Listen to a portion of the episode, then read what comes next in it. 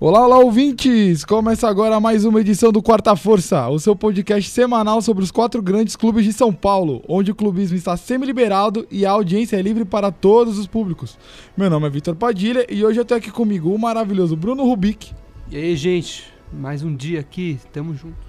O excelentíssimo Donizete Tobias. Olá a todos, vamos juntos mais uma vez. O único Gabriel Machado. Mais um dia aqui na mesa, na bancada, vamos aí, tamo junto e a nossa contratação, Fernando Santana. Fala galera, fala mesa, tamo junto. Mais uma vez, gostaríamos de deixar livre o nosso canal de comunicação, aquele mesmo que te repassa todo o começo de programa.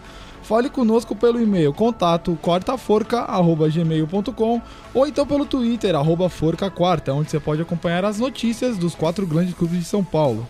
Hoje iremos comentar sobre a rodada do fim de semana do Brasileirão, os jogos do meio de semana da Copa do Brasil, sorteio da Libertadores Sul-Americana e ainda tem o bolão. O programa tá bem recheado, tá? Tá imperdível para você que não conseguiu ver nada durante a semana, a gente vai dar uma resumida aqui para você. E eu já vou começar aqui com o Santista Gabriel Machado, o famoso caça, que vai falar sobre a goleada do Santos em cima do, do Vasco. E eu já queria deixar aqui é, registrado o nosso apoio, o apoio total do Quarta Força ao goleiro Sidão, que foi vítima ali de um ataque ali, de uma brincadeira de mau gosto na internet. E força também a jornalista, né, que ficou na beira do campo ali, que entrevistou o Sidão, teve toda aquela situação constrangedora. Eu não tenho o nome da jornalista, mas eu queria deixar aqui nosso apoio. E já queria perguntar pro Caça, como foi o jogo? Gostou da goleada? O Santos amassou sem dificuldade? Ainda teve um chapéu ali do Sidão no Soteldo? Conta pra gente aí. Ah, o chapéu do Sidão no Soteldo deu a lógica, né? 1,60. Mas o Santos fez um belíssimo jogo, foi muito superior, assim.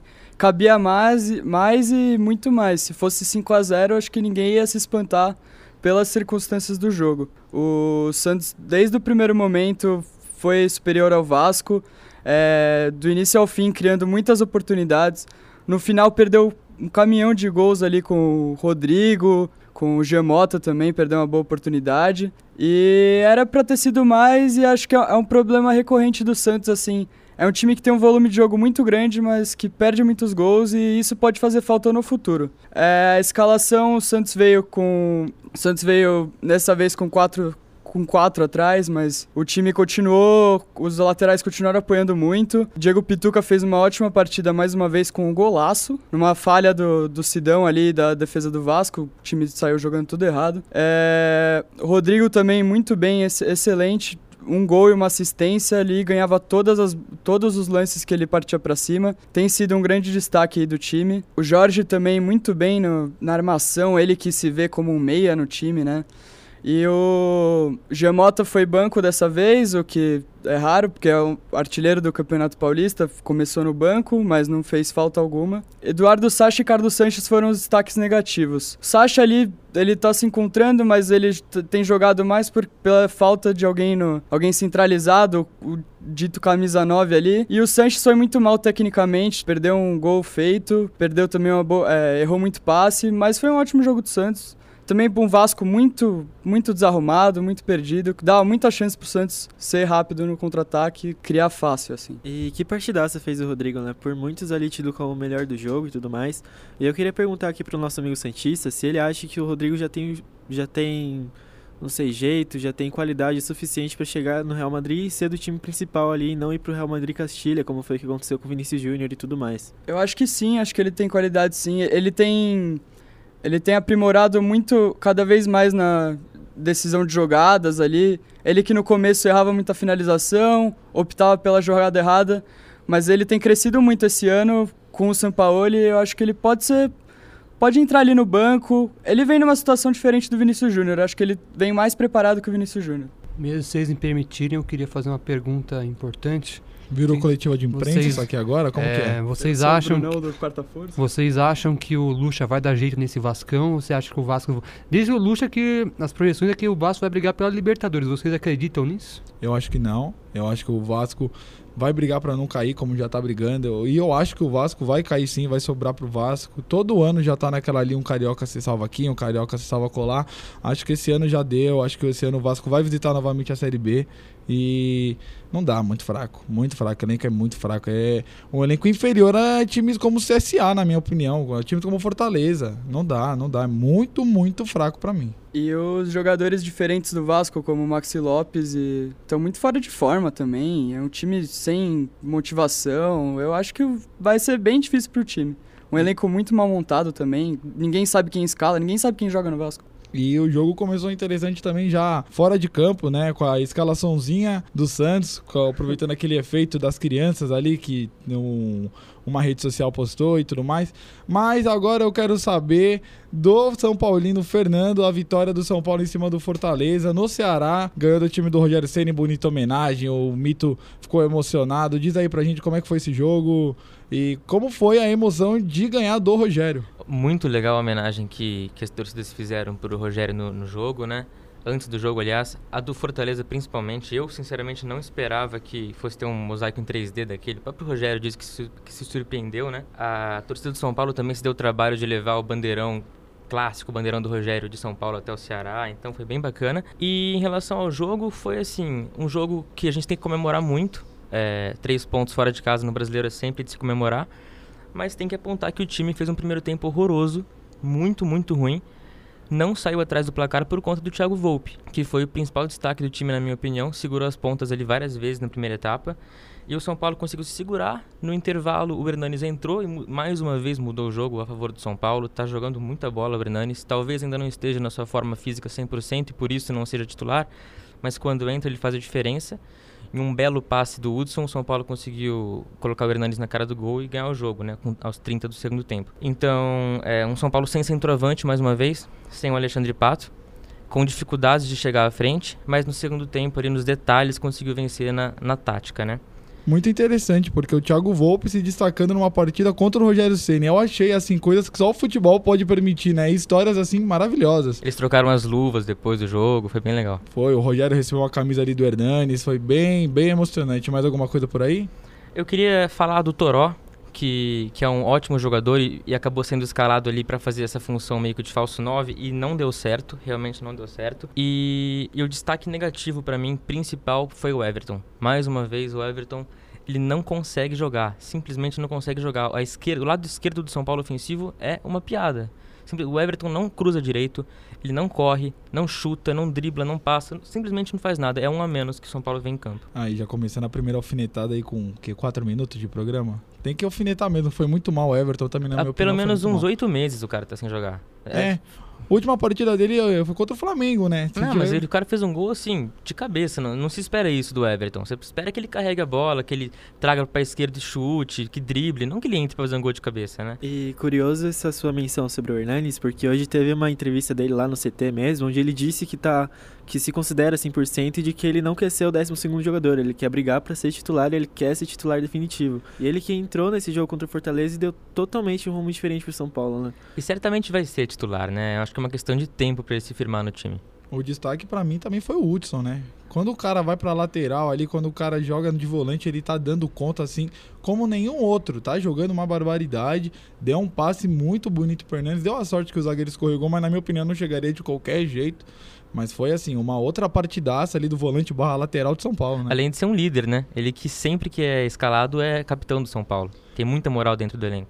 São Paulo muito bem no Campeonato Brasileiro. Queria saber se mais alguém aqui da mesa tem alguma coisa para falar do jogo, se já posso passar pro próximo. O Bruno quer falar alguma coisa? É uma pergunta interessante que eu queria fazer aqui pro Fernando, pra mesa.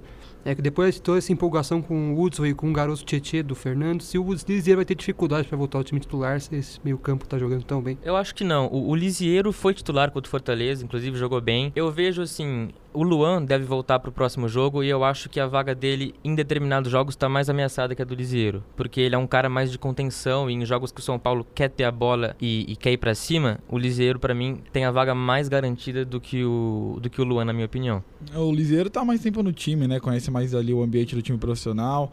Mas eu também já quero passar para o próximo jogo. Eu quero falar do empate em Itaquera. Corinthians 0, Grêmio 0. Jogo que mais uma vez não teve nada. A bola na trave, VAR, mas assim, pode parecer que foi um jogo movimentado, mas senhoras e senhores, não foi isso. E o Donizete tá aqui pra confirmar, não é mesmo? Isso, é, foi um jogo bem morno, na minha opinião. Foi um jogo mais, não sei, mais sem graça, mais um pra coleção do ano do Corinthians. É, o primeiro tempo ali pouco movimentado, teve mais a, a bola na trave do Luan, teve ali a jogada que o Clayson fez, que fez o cruzamento pro Bocelli, o Paulo Vitor pegou. O Bocelli que cabeceou em cima do Paulo Vitor, mas também não pode tirar o mérito da grande defesa que ele fez. Teve ali o lance do, do pênalti, que foi um lance analisado em VAR, e para mim a decisão foi correta, não sei se por, por clubismo, alguma coisa assim, mas acho que foi uma decisão correta sim, porque na minha opinião não foi pênalti. Ali parece mesmo, e na, até na transmissão foi muito falado que, que o braço do Fagner estava colado, pareceu até que o Cebolinha mirou e tudo mais. Não sei até onde isso é possível, mas enfim, na minha opinião não foi pênalti. E o Love que entrou bem, ele entrou ali, teve um lance que ele obrigou o Paulo Vitor a fazer uma grande defesa num chute de perna ruim, né? Foi um chute de perna esquerda, que ele deixou o Kahneman ali no chão, um lance muito bonito de, de se assistir, um lance plástico. Mas também ressaltar aqui a raça que o Kahneman teve. Ele tomou um drible, voltou, se tirou na bola, tudo isso, mesmo assim o Love conseguiu fazer o chute a gol, Paulo Vitor pegou. E é isso, um jogo meio que sem graça, assim, no geral. Acho que se fosse um. Se fosse ter um vencedor ali, acho que o justo seria o Corinthians vencer. Mesmo com, com um jogo mais sem graça, assim. Foi um clube que tentou propor mais o jogo no segundo tempo. Teve essas chances criadas. É, mesmo na, falhando ali, pecando um pouco na, na transição defesa-ataque. Parece que o clube não tem meio campo, não sei. A defesa sempre, sempre tenta fazer uma ligação direta, dá errado, uma bola espirrada, sobra, sobra e tudo mais. Mas o Corinthians propôs e foi aquilo, faltou um meio campo de ligação, faltou um meio campo ofensivo. O Regis entrou, entrou bem, mas não o suficiente. Quero saber aqui da mesa, direto e reto. O Donizete deu a opinião dele, eu quero direto e reto, eu não quero explicações. Pênalti do Corinthians ali, pênalti da, da mão do Fagner ali, Fernando, pênalti? Eu acho muito, sempre muito difícil esses lances, né, que são interpretativos, mas se eu fosse o árbitro, eu marcaria. Para mim não tava colado no, no corpo e eu marcaria pênalti. Gabriel? Eu não marcaria, eu acho que foi. Eu, eu acho que foi e não foi, assim. É um pênalti que, se dado, para mim não, não seria um absurdo, mas como não deu, também não foi. Foi um lance muito difícil, tava muito perto, tava muito junto ao corpo. Bruno? Eu sou meio suspeito para falar porque eu acho que tem muitos pênaltis aqui no futebol brasileiro que são até mandrakes, com esse caso de mão, e eu acho que não foi pênalti, que tem, realmente tem muitos jogadores aqui no futebol brasileiro que chutam a bola de propósito na mão para conseguir arrumar uma penalidade. Aí Na o Brunão mais uma vez fazendo uma denúncia aos atletas brasileiros. Na minha opinião foi pênalti ali. Eu acho que foi o mínimo do pênalti. Foi tipo o pênalti na. Se tivesse no dicionário definição, aquilo seria o mínimo. Mas eu acho que o braço ali do Fagner já aumenta a área do, do corpo ali. Eu, é meio perigoso ser marcado daquele jeito. Eu também acho que é interpretativo. E também acho que se é interpretativo não é cabível de VAR, entendeu? Porque primeiro o cara tem que perguntar: o que, que você viu? Eu vi a mão. Olha, para mim não foi, mas para mim foi. Então é interpretativo, entendeu? Não foi um lance claro, não foi um lance muito, muito claro. Mas eu, eu achei bem pênalti. Bem pênalti também não, eu achei pênalti. É, eu achei definitivamente não foi um pênalti escandaloso para mim, que dá para você ficar a semana inteira reclamando, mas eu eu sugiro, pelo menos se dependesse de mim, que qualquer lance que batesse a bola na mão dentro da área, o juiz seja obrigado a marcar o pênalti, porque aí você perde essa polêmica chata de foi, não foi. O próprio Everton Cebolinha, na saída do primeiro tempo, ele deu uma entrevista ali falando que seria muito difícil, que ele entendeu sim a decisão do árbitro, que ele achou muito, muito difícil assim, entendendo a decisão. Quero passar pro líder, segue o líder já, Brunão, como é que é? Segue o líder, como é que tá? O Palmeiras vence em BH, o Atlético com dois gols do BH. Que coisa maluca, não é mesmo? Como é que foi o jogo aí, Bruno? Então foi um jogo que foi, inclusive, difícil de assistir, né? Porque não teve transmissão na televisão por conta do imbróglio com a Globo. Mas pelo que a gente viu, pelos lances depois, melhores momentos depois da partida, pelo tem o lance a lance, pelo rádio, deu pra ver que o Palmeiras dominou bastante o jogo. O Atlético teve poucas chances de gol, o Palmeiras dominou desde o primeiro instante é, o jogo. Destaque realmente para o Bruno Henrique, marcou dois gols, um primeiro, principalmente um belo gol de fora da área, né? Os dois foram de fora da área, mas falar que o Atlético Mineiro sem técnico tá é um time que fica meio perdido, realmente não impôs muitas dificuldades para a equipe palmeirense. Destacar também o Zé Rafael jogando bem mais uma vez, Dudu também, Rafael Veiga jogando um pouco melhor, Daverson também sendo regular.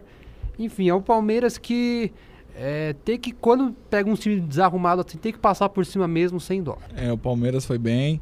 É, queria ressaltar que o técnico do, do Atlético, Rodrigo Santana, foi treinador do grandíssimo Juventus da Moca, ali do moleque travesso. Treinou a maior equipe do que o Atlético, tá? Meu clube do coração pra você que tá ouvindo aí é o Juventus. Mas eu queria passar aqui pro Cássio, ele quer. Tá louco pra comentar alguma coisa com o Brunão. Só fazer um parênteses aqui.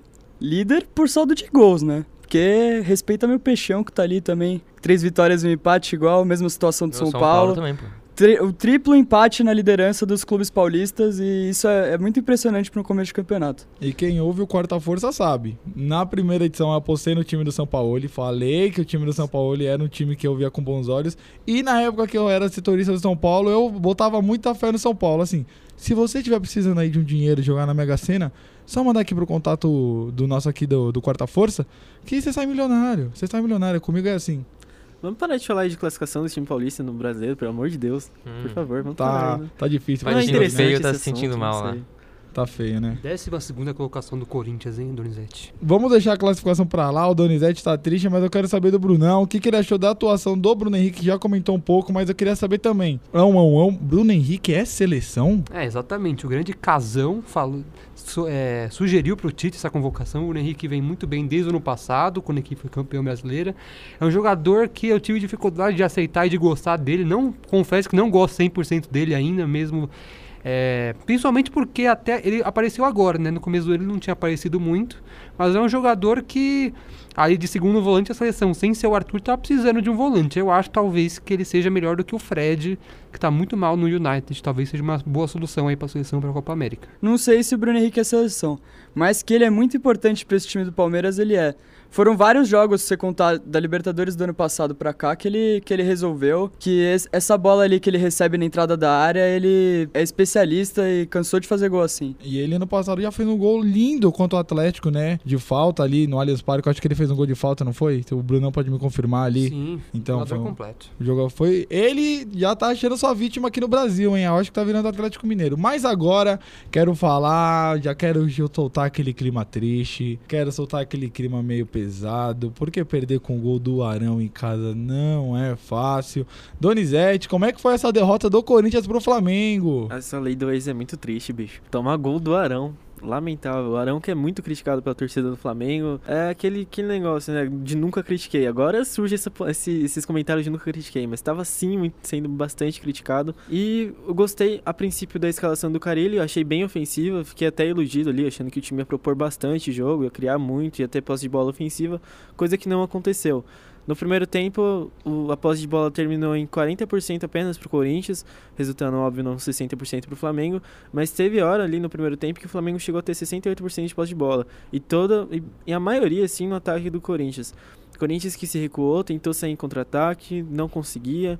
No começo do jogo, teve alguns lances assim que, que poderiam ter saído gol, mas aquela, aquela decisão errada ali, de poder rolar a bola pro Bocelli, do, do Love poder receber livre, dos alas passando, do Clayson e do, do Vital passando e ninguém vê. Falta mesmo, assim, é a sensação é que falta de um meio atacante. A sensação é que falta um 10 ali de fato, que não é mais o Jadson. É, você tomar 1 a 0 num jogo em casa, sendo o primeiro jogo, numa competição de mata-mata, é muito difícil você conseguir reverter esse placar. E eu queria também, desse- é, queria também levantar aqui que o Carilli mexeu muito bem no jogo. Acho que ele colocando ali o, o Jadson no lugar do, do Bocelli, colocando ali o Pedrinho no lugar do Vital, propôs o jogo também, sentiu a falta de um armador, viu que o Vital também não estava rendendo tanto ali, colocou o Pedrinho que tentou render, mas também não deu muito certo, a marcação do Flamengo encaixou. E em momentos assim do jogo você sentia que mesmo após o gol do Flamengo, o Corinthians não conseguia responder.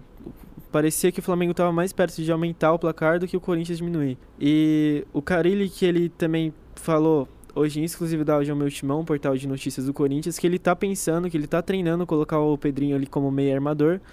E também falou no- na entrevista pós-jogo ontem que ele, ele tem noção dessa, dessa autocrítica, dessa análise que ele tá fazendo, que ele, eu achei até ele um pouquinho snob respondendo essa pergunta ali. Acho que foi pro Capelo, não, não tenho essa certeza. Pro não, não tenho essa informação, mas. É. Foi, foi, foi meio metidão demais ali, né? É, eu achei ele meio metidão ali. Enfim, a imprensa tá fazendo o papel dela, tá, tá pedindo respostas do treinador. E o treinador que não tá tendo resultados, tá sendo pressionado, ele tem que saber lidar com essas perguntas. Então achei ele um pouquinho snob sim. O Carilli também admitiu que vê que o Bocelli tá tendo dificuldades, que sabe que o atacante não tá rendendo. E tá fazendo falta ali de novo um atacante pro Corinthians. Já passou 2018 ali sofrendo com o Roger.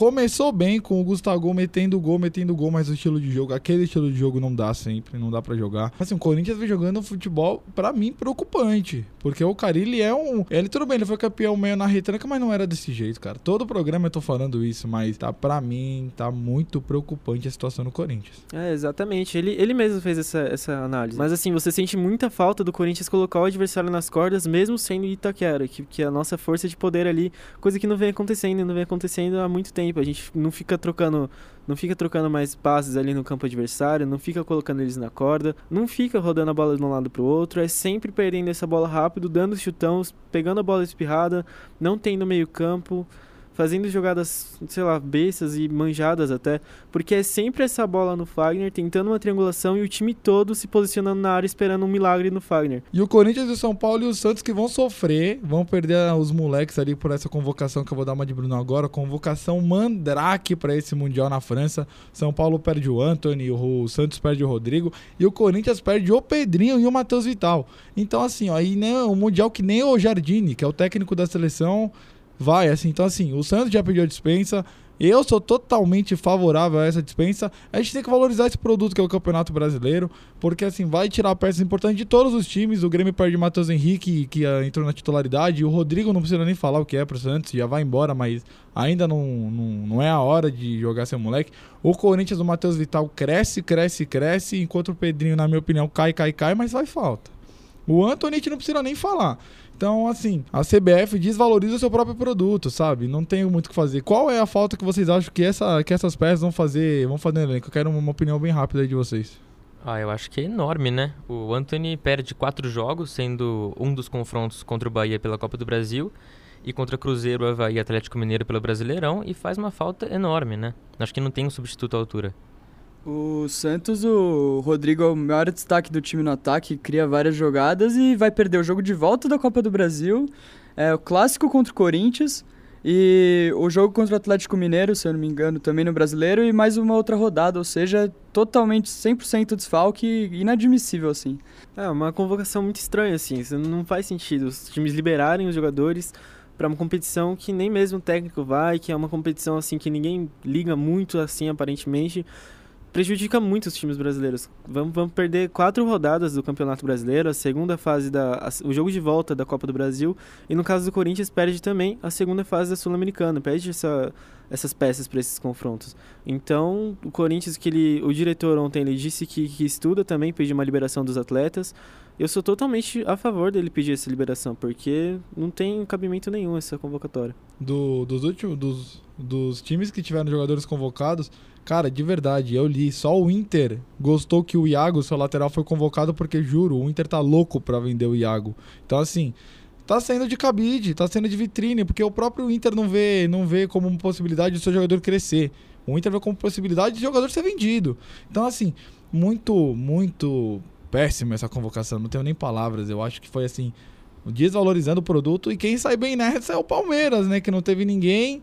E é líder, 15 elencos ali, e continua, vai continuar com os 15 elencos. E agora eu quero passar pro Gabriel. Não teve lei do ex, eu achei que ia ter. Falaram que teve conversas ali do presidente com o Ricardo Oliveira, mas enfim, isso é para daqui a pouco. Eu quero saber do Caça, como é que foi esse empate 0 a 0 em Minas. Bom resultado. Um bom resultado que deixa o jogo vivo, porque ainda tem gol fora de casa.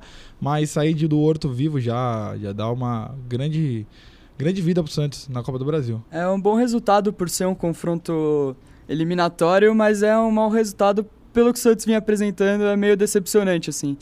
E, e o Santos tem que agradecer os deuses do futebol, que são os Santistas, por não ter lei do ex, né? Tanto o Ricardo, Ricardo Oliveira e Giovanni foram completamente neutralizados ali pela defesa do Santos, mas falando do, do jogo, do, do time, O Santos sentiu muita falta do, do Sampaoli, que não foi, não esteve à beira do gramado por suspensão no jogo contra o Vasco.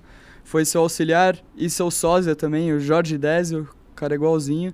E o Santos sentiu muito pulso firme ali do Sampaoli, o comando, a liderança do treinador. Tanto que o Santos perdia muito espaço para o time do Atlético, o Santos não conseguia criar em muitos momentos, não conseguia sair jogando, que tem sido a principal característica do time principalmente no segundo tempo. Faltou aquele comando, aquele pulso firme. O Santos foi melhor no primeiro tempo, mas depois que o Atlético se acertou ali no intervalo, o Santos não conseguiu se recuperar. O empate acabou sendo bom por causa disso. É, o Santos que pô, sentiu muito a falta também de um centroavante. O time não conseguia passar ali do meio de campo. Esse foi o principal problema do time no primeiro tempo, quando foi superior. O time saía jogando, construía jogadas certas. Jean Lucas e Pituca invertendo várias bolas ali, muito bem no primeiro tempo que acabaram indo mal no segundo, mas o time não conseguia chegar perto do gol. Quando estava ali no, nos terços finais do campo, cruzava, fazia vários cruzamentos na intermediária para ninguém, porque o centroavante do Santos no último jogo foi o Gemota de falso 9, que também não funcionou, o Santos não tinha presença de área, então cru, ficava cruzando várias bolas e que era fácil para consagrar zagueiro atleticano, né? E queria falar também que, pô, o time empatando ali, procurando o resultado, você põe o Cueva, ninguém merece também. E como já foi adiantado ali pelo Castro, o Ricardo Oliveira não vem. Né, o Atlético pediu muitos jogadores, jogadores importantes do Santos, é uma negociação fantasiosa que o Atlético queria fazer. E já adiantando a central de notícias, então já vou chamar a central de notícias. Eu quero saber se tem coisa do Palmeiras por aí, tem notícia fora de campo. Como é que tá aí, Brunão? Eu acho que o Palmeiras tá meio paradinho aí, não tá? Não, o Palmeiras só tem três jogadores no departamento médico, né? O grande Ricardo Goulart, calça molhado, o William e o Scarpa. O Scarpa está mais próximo de retorno, já está treinando, mas ainda está aí como dúvida para o jogo contra o Santos no sábado. E o Palmeiras também joga hoje por outra competição, que é a final da Copa do Brasil Sub-20 contra o Cruzeiro. Ganhou a ida por 2 a 1 e joga hoje pelo empate para ser campeão do torneio. O Palmeiras tem uma base excelente, né? Diferente do que o Caça falou ali. Eu vejo o Palmeiras campeões de torneios assim Mas sub. não usa, né? É. Não, na verdade não chega a usar, né? Quando, quando percebem que tem um cara bom, o Matos vai lá, fala que empresário e já vende pra Europa, igual aconteceu com o Luan Cândido, com o qual Rodrigo Farofa. Com, é, com o Fernando também, que foi pro Shakhtar também. O Alexandre Matos, ele fica de olho na base para vender mesmo. Ele não, não, pensa em utilizar muito, não. O único problema da base do Palmeiras é a, a grande decepção que tem sido nas Copa São Paulo, né? Nunca foi campeão da Copa São Paulo, joga bem esses torneios aí que ninguém presta atenção e chega na Copa São Paulo e e perde, é frustrante. Mas, mas é isso aí, o Palmeiras vai enfrentar uma outra grande base, né? Já ganhou o primeiro jogo, tem tudo para sair campeão aí da Copa do Brasil Sub-20. Quero passar para o São Paulo, quero saber o que, que, temos aí de notícias do São Paulo, contratação, DM, como é que tá por aí? Então, eu começo sempre pelas notícias ruins, né? Que dessa vez são poucas, né? Na verdade, só a, a possível perda do Antony nesses quatro jogos. E de resto, só notícia boa para o torcedor São Paulino. A primeira é de que o Pato deve voltar para o próximo jogo no Brasileirão contra o Bahia. E o Luan também deve ficar à disposição do Cuca, apesar de eu achar que ele não, não tem espaço no time no momento. Também deve estar à disposição. É, o São Paulo vai faturar também 2 milhões e 200 mil reais por conta do Thiago Mendes no Lille, que se classificou para a Champions League e numa cláusula no contrato de venda dizia que caso o Lille se classificasse para, uma, para um campeonato europeu, o São Paulo teria direito a 500 mil euros. E talvez a principal notícia, que na verdade é uma especulação, é de uma possível ida do David Neres para o Paris Saint-Germain, que é uma negociação que giraria em torno de 250 milhões de reais, o que seria muito positivo para o São Paulo, porque o São Paulo tem 20% do passe do David Neres. E caso essa negociação viesse a acontecer, 50 milhões de reais iriam para os cofres do São Paulo, mais 3,5% por ser clube formador, então em torno de 57, 58 milhões de reais é o que o São Paulo iria faturar caso o David Neres fosse para o Paris Saint-Germain. O São Paulo vende bem, né? O São Paulo vende cedo, mas vende bem, tem umas cláusulas bem interessantes, vai faturar muito. Eu acredito na ida do David Neres para o PSG, eu acredito que vai ser uma ótima transferência para o nosso ponta. Mas o São Paulo vende muito bem, cara. Que, é que exemplo... inveja, que inveja. Como um torcedor corintiano, assim, eu admito fácil que, que a minha diretoria vende muito mal, que a diretoria do São Paulo vende muito bem. Acho que deviam se espelhar sim nessas, nessas vendas. É, a diretoria do São Paulo recebe muitas críticas e todas elas merecidas, mas também quando acerta a gente tem que dizer, né? Ele foi vendido até precocemente, na minha opinião, por 50 milhões de reais. Mas agora, por uma cláusula, o São Paulo pode ganhar mais até do que o valor de venda dele, né? Então, ponto para a diretoria do São Paulo. É, o, a única coisa que eu critico, que eu ainda realmente critico. Agora pode até, pode até me cobrar, mas eu acho que foi muito cedo, principalmente o David Neres. É, eu queria muito ver essas joias brilhando por aqui. Eu acho que todo mundo aqui da mesa queria. Mas eu quero saber aí, Itaquera, eu quero saber como está aí de notícia, eu quero saber como você vem para a central de notícias Donizete. Então, a primeira notícia assim, que eu queria ressaltar foi a, do, a alta dos valores do, dos ingressos ontem para o jogo contra o Flamengo. Inclusive, eu fiz uma coluna sobre isso e hoje teve a notícia no, do, do Globo Esporte que o Corinthians vai reduzir o preço dos ingressos devido à grande manifestação nas redes sociais dos torcedores e tudo mais. Por mobilização, o Corinthians vai reduzir essa, esses valores já nos próximos três jogos, que seriam contra o Goiás e o São Paulo pelo Brasileirão e contra o Deportivo Lara pela Sul-Americana. Grande atitude do Corinthians, acho bem necessária. E quanto ao mercado, tem a notícia de que o Aral será é, liberado para algum time do Brasil, para ele pegar experiência, para ele se adaptar ao futebol nacional. É, tem a notícia também de que o Sérgio Dias está para ser negociado com o Cerro Portenho. Essa é uma notícia que saiu hoje também, divulgada pelo próprio empresário do jogador. Hoje também teve a apresentação do Matheus Jesus, que ele já vestiu a camisa do Corinthians, teve uma coletiva ali e tudo mais. E o Everaldo, que também está muito perto de, de, se apresentar, ele teve uma. O contrato dele com o Fluminense se encerra já nessa sexta-feira, então a expectativa é que ele se apresente no Corinthians já na semana que vem. Ô Donizete, sabe qual foi o público de Corinthians e Flamengo? Porque uma das primeiras vezes, assim, jogos importantes de mata-mata que eu, assistindo pela TV, eu consigo reparar em lugares vazios, assim, na arquibancada do setor leste do Corinthians. É, ali no escanteio tava bem. É, eu nunca tinha visto ali. isso em um jogo dessa importância. Então, é um absurdo porque numa, numa Copa do Brasil encheu apenas, tipo, 30 mil da capacidade. Então, esse foi o público, passou dos 30 mil, não chegou aos 31, então ficou nos 3.800 ali por ali devido ao grande valor dos ingressos. Um público de Paulistão, né, do Corinthians. É, exatamente, um público de Paulistão para uma competição tão importante, para um confronto tão importante. Então... Comparando com o Corinthians e Grêmio, teve 31 mil, 33 mil por aí na em Itaquera, domingo, que tava com, já tava com o ingresso mais ou menos alto, mas não tava, não tava com valores absurdos, assim, que nem foi contra o Flamengo, né? Não dá, não dá para elitizar o futebol desse jeito, principalmente o Corinthians, o time do povo. O Exatamente. próprio Corinthians Cedita, é o time do povo. E eu também queria parabenizar que o Donizete falou. Primeira coluna dele no arroba SCCP no Twitter. Sigam lá, o nosso menino tá crescendo, o nosso menino tá voando. Queria parabenizar. Já mobilizou a torcida do Corinthians aí, já foi responsável aí por essa baixa dos ingressos. O moleque vai voar muito. Parabéns, irmão. Lisonjeado, muito obrigado. E só para completar, o valor ontem mais barato dos ingressos era 110 reais. O time do povo não pode dar dessas. Eu quero agora eu vou passar para Vila. Caça já adiantou ali Ricardo Oliveira não vem.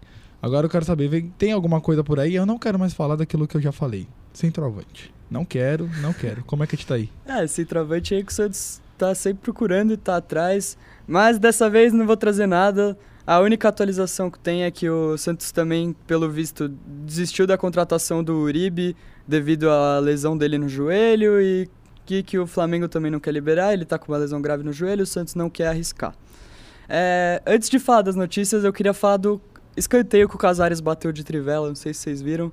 Deixar aqui para o pessoal que está nos ouvindo pesquisar, não vou falar nada, só pesquisem. O Santos que no último jogo estreou, estreou o patrocínio da casadasapostas.com, se eu não me engano, na Homo Plata também, ali o setor de marketing se renovando, buscando entrar uma grana, que o, o Santos também Ano passado teve as contas reprovadas, então tá precisando de um capital ali girando.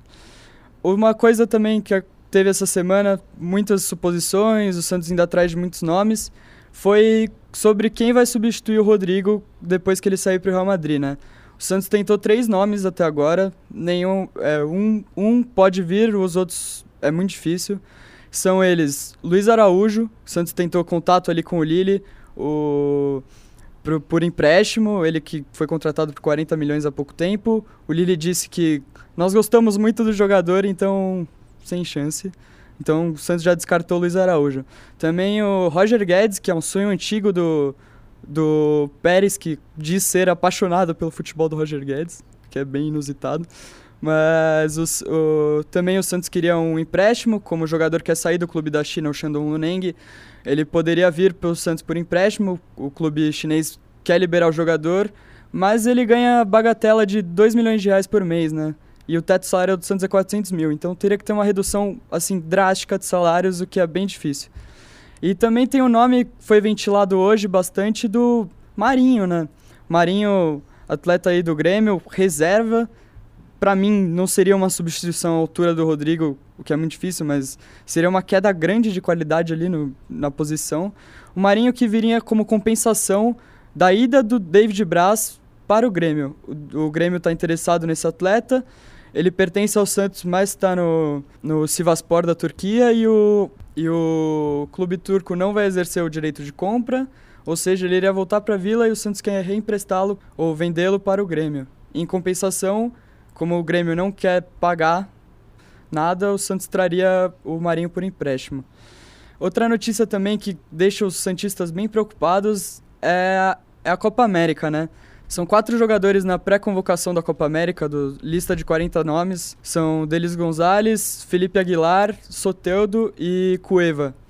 Eles estão nessa lista aí de 40 nomes, que depois serão cortados alguns, e desfalcariam o Santos também nos, nos jogos contra, contra Atlético Mineiro, a volta da Copa do Brasil contra o Atlético Mineiro e contra o Corinthians. Esses são jogos mais relevantes o Santos que perderia esses atletas, pois eles estariam se preparando na, para a Copa América com suas respectivas seleções, e o Santos por isso negocia com a CBF para atrasar o jogo, que seria do dia 6 de junho, para dia 30 de maio, por aí, pra, para não perder esses atletas. O que vai fazer bastante falta é que todos são titulares, todos têm espaço no time.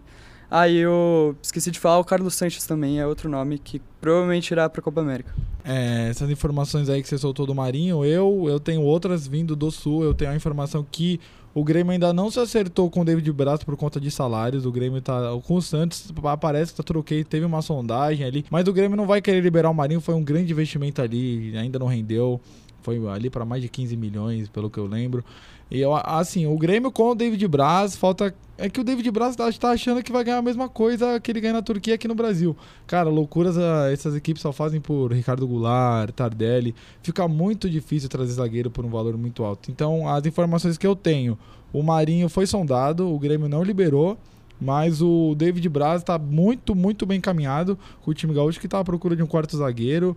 Mas é isso, já passamos aqui pela central de notícias e agora eu vou falar de sorteio. Teve sorteio da Libertadores e da Sul-Americana e eu quero começar com o Palmeiras, que vai pegar o Godoy Cruz. Eu quero saber do Brunão. Gostou? Como é que é? é pegou o mais fraco, hein? Vamos combinar que você pegou o mais fraco. Se você não tiver gostado, vai querer quem? O Flamengo? Nem podia, vai pegar quem? Talvez um dos times mais fracos tenha passado. Realmente, se o Palmeiras sofrer para ganhar desse time vai ser bem decepcionante. Talvez a única dificuldade é que o Palmeiras sempre tem. É, contra times argentinos tem certa dificuldade até pela catimba, pelo jogo truncado. É um jogo que o Felipão até gosta, mas é um adversário realmente que deve não deve impor muita dificuldade aqui palmeirense. E desse lado da chave que pode virar uma mini Copa do Brasil, né? Você acredita? Se você quer, eu sei a sua resposta. Você quer que passe quem? Grêmio ou o poderoso Libertar? Eu acho que o Libertar é um time mais preparado para enfrentar o Palmeiras. Acho que ia impor menos dificuldades. É, o, eu acho que vai dar uma mini Copa do Brasil. Ele passa Palmeiras, Grêmio, Flamengo e Inter. Mas agora que já falou da Libertadores, é o único time aqui da bancada que tá na Libertadores. O Bruno abre um sorriso aqui. Vou passar para Sul-Americana. O Corinthians que vai pegar o Deportivo Lara. Quero saber do Donizete a mesma coisa. Gostou? Poderia ter pego um Sol de América ali, né? Mas acho que tá bom. É, tá bom ali. Esse é um dos, dos nomes dos times que, que eu falaria, sem dúvida nenhuma, se esse já fosse um dos possíveis adversários quando você me fez aquela pergunta semana passada. Porque o Deportivo Lara é, é, um time não tão poderoso assim. Claro que pode surpreender, o Corinthians tem que tomar bastante cuidado. Não, não existe essa de, de ser favorito absoluto sem jogar. O Corinthians até que não tá jogando muito bem. Mas acho que é um adversário bom pro, pro Corinthians tentar encaixar, encaixar o jogo, tentar ir para cima, vendo o que dá. E é aquele adversário que uns tempos atrás na Libertadores a gente fez um 7 a 2 com, com direito a hat-trick do Romero ali. É, grandes lembranças ali do torcedor corintiano. Quero saber da mesa, um mini bolão rápido da Libertadores. Palmeiras e Corinthians passam? Eu quero rápido, na outra dia enrolar. Eu só quero sim ou não. Caça. Palmeiras e Corinthians passam? Tem nem como, né? Sim. Bruno, palmeirense. Palmeiras e Corinthians passam? Passa sim, sem dificuldade. Fernando. Os dois, passam sim. Donizete? Passam, passam. Para mim, passam ali com total, total facilidade, como já foi adiantado aqui na bancada. É, depois o Palmeiras enfrenta uma pedreira, o Corinthians eu, eu realmente não sei quem pode vir depois, eu não acompanho o sorteio da Sul-Americana, também ninguém, não tem como, eu sou um, com uma competição bagunçadinha ali, mas enfim.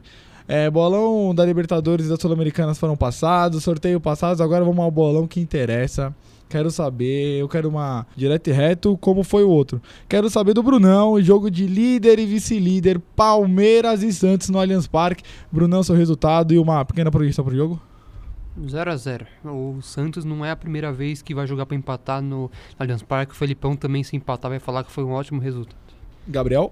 Amor por el balão, já dizia São Paulo. E o Santos não joga para empatar.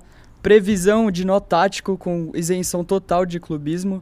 É, eu aposto no 2 a 1 do Santos. Santos ali impondo e botando o Palmeiras na roda. Mas o Palmeiras é um time complicado, é um time fechado. Vai dar 2x1 um, Santos. Agora vamos passar ali para os torcedores que vão olhar e dar uma risadinha. Fernando, qual é o seu palpite? Como é que você acha que vai ser o jogo? Olha, eu vou torcer muito pelo empate, né? Porque eu tô ali atrás já esperando para passar. Mas eu acredito numa vitória do Palmeiras, magrinha ali, no joguinho meio feio, 1x0 Palmeiras. Donizete ou corintiano? Acho que esse jogo vai ser muito difícil pro Santos, vai ser também difícil pro Palmeiras. Eu acredito no empate de 1 a 1 entre as equipes. Eu vou, vou na vou contra a mesa, na maioria das vezes eu vou com a vitória do Santos. São Paulo ali é o cara do momento. O Leverkusen se dói quando a gente fala um negócio desse, mas o São Paulo é o cara do momento. 2 a 1 pro Santos. Acho que time do Santos está envolvendo bastante equipe. O time do Palmeiras apresenta dificuldades quando quer, então se for um jogo de uma noite, uma tarde barra noite ruim do Palmeiras, dá Santos. Eu acho que dá Santos. E o Santos que tá três jogos sem sofrer gol e sofreu seis gols em três jogos também, não é só o ataque que tá indo bem. E o Corinthians que vai viajar, vai pegar o Atlético Paranaense na Arena da Baixada, o Atlético vai que o Atlético que vai poupar alguns jogadores pensando nas outras competições, já, já foi anunciado isso daí. Donizete, seu palpite e sua projeção? Torcendo para que o Atlético realmente poupe jogadores para o Corinthians ter essa, essa, chance de jogar ali, porque já tá difícil jogando aqui, imagina jogando fora contra o Atlético que tá muito bem na Libertadores. Eu espero que o Corinthians consiga bem, minha projeção é que ganhe o jogo de 1 a 0 ali, com dificuldade e sofrido. Bruno Rubik, o cara do Fiapo. 0 a 0 jogo horrível. Caça? É, minha aposta é 1 um a 1 um. Gol do Wagner Love pro Corinthians. O, o Atlético desfalcado, o Corinthians está jogando mal. Vai ser um jogo monótono mais uma vez.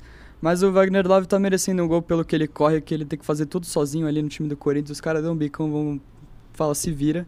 E o gol do Atlético vai ser do Léo Cittadini. Fernando. Difícil, eu acho, palpitar pela questão do, do time misto ou até reserva do Atlético Paranaense, mas eu acho que é um jogo difícil.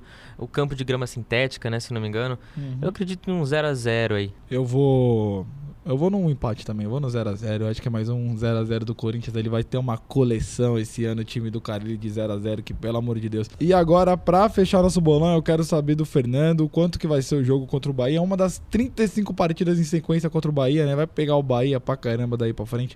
Qual, quanto que você acha que vai ser? Como você acha que vai ser o jogo? Eu acredito que com o Pato jogando, uh, o que é provável, o São Paulo tem a chance de ganhar um pouco mais tranquilo do que foi contra o Fortaleza, até por ser em casa. Então, meu palpite é 2 a 0 São Paulo. Bruno. 1 a 1 Roger Machado vai envolver o time de São Paulo. Caça. É, 2x1 São Paulo, acho que o, o, time, o sistema de jogo do São Paulo funciona muito melhor com o centroavante ali, na, na criação de jogadas ali, na circulação da bola. 2x1 São Paulo, até com uma certa tranquilidade, mas esse time do Bahia também não é bobo não, e vai ser um bom jogo. Donizas ou colunista? Eu acho que vou no, no 3x1 do São Paulo. Acho que eu acredito numa vitória mais tranquila do São Paulo, tomando aquele golzinho ali no finalzinho para deixar aquela impressão de que não foi tão fácil assim. Mas por ser em casa no Morumbi, tem um favoritismo ali inegável. 2x0 São Paulo para mim. 2x0, tranquilidade. O time do Roger Machado, todos os times que ele passou, ele sofreu para ganhar fora de casa. O Brunão sabe bem como é que é. Tem problemas defensivos de bola aérea e o São Paulo adora uma bola aérea agora, né? O Pato cabeceia bem, tem zagueiros que cabeceiam muito bem. Então acho que vai ser 2x0 tranquilo. E é isso, queria reforçar que as notícias, as principais notícias do Palmeiras, do Santos, do São Paulo e do Corinthians estão no nosso Twitter, arroba Forca. Acompanhem lá, siga a gente lá. Eu já queria encerrar, queria dar boa noite aqui para os nossos para os nossos setoristas aqui mais uma vez maravilhosos, fazendo uma cobertura linda aqui para vocês. Abraço Donizete, parabéns pela coluna e boa, e boa semana aí pra você. Obrigado, Mesa, obrigado, Padilha. Tamo junto, valeu, audiência. Obrigado, Fernando. Boa semana. Até a próxima. Muito obrigado é, mais uma vez estar aqui com vocês, é um orgulho, é um- uma honra muito grande. E obrigado à audiência também, que se não fosse vocês, a gente não estaria aqui. Valeu, Caça, valeu. Vamos atrás de um centroavante aí. Eu não quero mais falar disso, mas eu já falou, a gente falou que não ia falar e falou do livro, do Uribe. Um grande abraço. Grande abraço, que o Santos traga um centroavante, que essa semana seja muito boa aí pra todo mundo e que o programa continue com essa excelente qualidade e fé pra tudo. E é isso. Brunão, Brunão, bom final de semana pra você, um bom resto de semana. E eu, ó, muita paciência nesse jogo contra o Santos. Não vem aqui surtar depois. Eu quero você calminho, viu? Um grande abraço. Tá tudo certo, Fadia. Agradecendo a todos os ouvintes também. E agradecendo também ao nosso editor que está aqui conosco, Gabriel Saldanha, que tem nos ajudado bastante. Entrou agora pra equipe, tem feito um ótimo trabalho na edição. Obrigado, gente. Obrigado por tudo. Quarta força. É isso, obrigado, Gabriel, que tá aqui com a gente, acompanhou o programa aqui do estúdio. Semana que vem a gente se encontra e até a próxima.